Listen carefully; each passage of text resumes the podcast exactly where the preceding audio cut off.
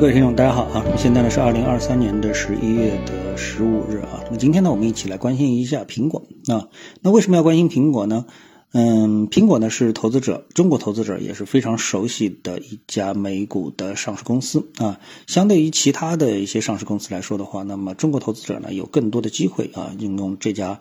呃公司的它的一个产品啊，比如说 iPhone，然后 iPad、iPad 啊，以及呢它的呃电脑的这个产品，包括它耳机等等啊。那么是中国投资者呢可以说非常喜欢，也是深度使用的这个美国产的啊美国的电子产品啊。那么，呃，我们为什么要关心一下苹果呢？因为苹果呢，它一直啊，在呃整个的一个美国的产品啊，美国的这个股票市场上面啊，可以说是呃非常强势的。一家上市公司，那，嗯，它的现金、它的业绩等等各方面都是非常的强势，可以说是所有的美股上市公司当中最啊挣钱的一家公司。那，那么，嗯，目前来说的话呢，那么市场呢对这个苹果的未来的前景呢产生了相当大的争议啊。那么一个呢是苹果本身它的产品啊，比如说 iPhone 十五。那么从各方的数据啊，以及你周边的这个嗯朋友啊等等，从他们的一个消费情况来看的话，这次的 iPhone 十五的销售情况可能真的不是太如意啊。周边呢，呃，升级啊，就是原原来的这个苹果的使用者啊，升级 iPhone 的这个升级到百分之呃十五的，可能数量的就不是非常的积极啊。那么同时呢，也有大量的朋友呢转为使用啊，像这个华为啊、小米啊等等之类的安卓类的这个手机啊，并没有在这个苹果类的这个苹果上呢做更多的一个停留啊。就这方面的原因，应该说是非常简单，就是创新的乏力啊。苹果呢，从十三、十四、十五，几乎呢它的这个创新就已经开始进入到一种停滞的状态，并没有让投资者感到什么样的一个经验。那那么反观的，中国的手机的品牌，就国内的品牌。啊，那么从性价比的角度来说，从啊这个质量的角度来说呢，那么呃对消费者的吸引力呢也是越来越大，所以呢大家呢对苹果这一点呢应该说是比较的担心啊。不仅在中国市场，在全世界市场上，我相信呢都有这样的一种情况，就是苹果的这个品产品啊，它的吸引力在下降啊，这是一方面。另外一个呢就是 AI 啊人工智能方面啊，那么人工智能方面呢，那么大家看到呃进入到二零二三年，这是一大热点啊。啊，那么呃，其实呢，这个人工智能的这个领域呢，从之前的谷歌啊，它的 DeepMind，啊然后到这一次呢，异军突起啊，一骑绝尘的 OpenAI ChatGPT 啊，那么。呃，再加上一些这个不一定是背靠大佬的一些这个 AI 的这个品类啊，新的这个产品，那那么大家都非常的积极。那在这方面呢，明显啊，我们看到这个苹果呢是属于落后的。到目前为止，苹果都没有拿出它的啊，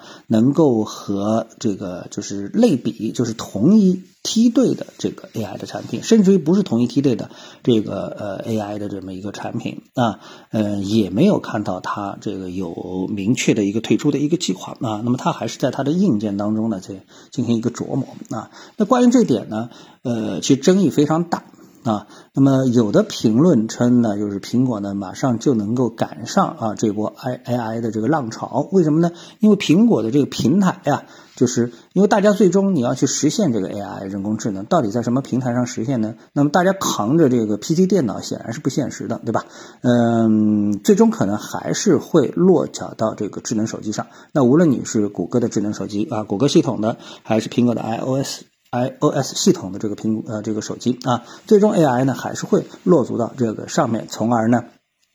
实现你的这个 AI 的功能，所以呢，这一次的 AI 的啊崛起呢，对苹果来说呢，就是一个利好啊。本来呢，苹果已经是这个创新乏力了啊，一下子出现这么大的一个动作，那么导致呢，大家呢可能会对苹果的手机啊，它的一个呃，就是呃青睐程度再次的大规模的升温，大幅的升温啊。这里面呢，我觉得也有一定的道理啊，有一定道理。为什么呢？那大家呃肯定会发现，就是对苹果这个手机啊，它的硬件的这个呃效率来说的话，那么大部分它的一个效能啊，我们是属于处于浪费的状态，对吧？就打比方说，我们现在给了你一个呃计算器，然后给了你一个算盘啊，对吧？那么我们说这个呃比较高级的计算器里面可以算啊这个几何啊、sin、cos 啊等等之类的啊，这个就是它的可算的这个范围非常之广泛，而算盘当然显然是比不上，对吧？但是呢，我们现在拿着这个呃计算器啊，基本上也就在干算盘的这么一个事情。那么显然它的大量的功能啊是被闲置、被浪费了啊。那么但是呢，一旦 AI 起来之后呢，那么就对硬件的要求会大大的提升。这时候呢，哎，苹果闲置的就是苹果手。手机也好啊，它的硬件，比如说 iPad 里面闲置的它的芯片的这个算力，那么就有可能呢能够被重新焕发起来。这时候呢，苹果的优势可能就又重新出现了。那这是大家呢对于苹果可能在这波 AI 浪潮当中啊，能够再度崛起的一个呃想象的路径啊，想象的路径。那么。与之相反的呢，是一个现实的数据啊，现实的数据。什么现实数据呢？就是我们看到这个富士康啊，一直是代工苹果手机的。那么富士康在经过了这么多年啊之后，嗯，据说呢是经过了这个七年的时间啊，将近七年的时间，呃，出现了首次的富士康的收入的这个下滑。啊，那这个呢？由于大家都知道富士康呢是对电子产品的代工，特别是苹果的这么的一个代工啊。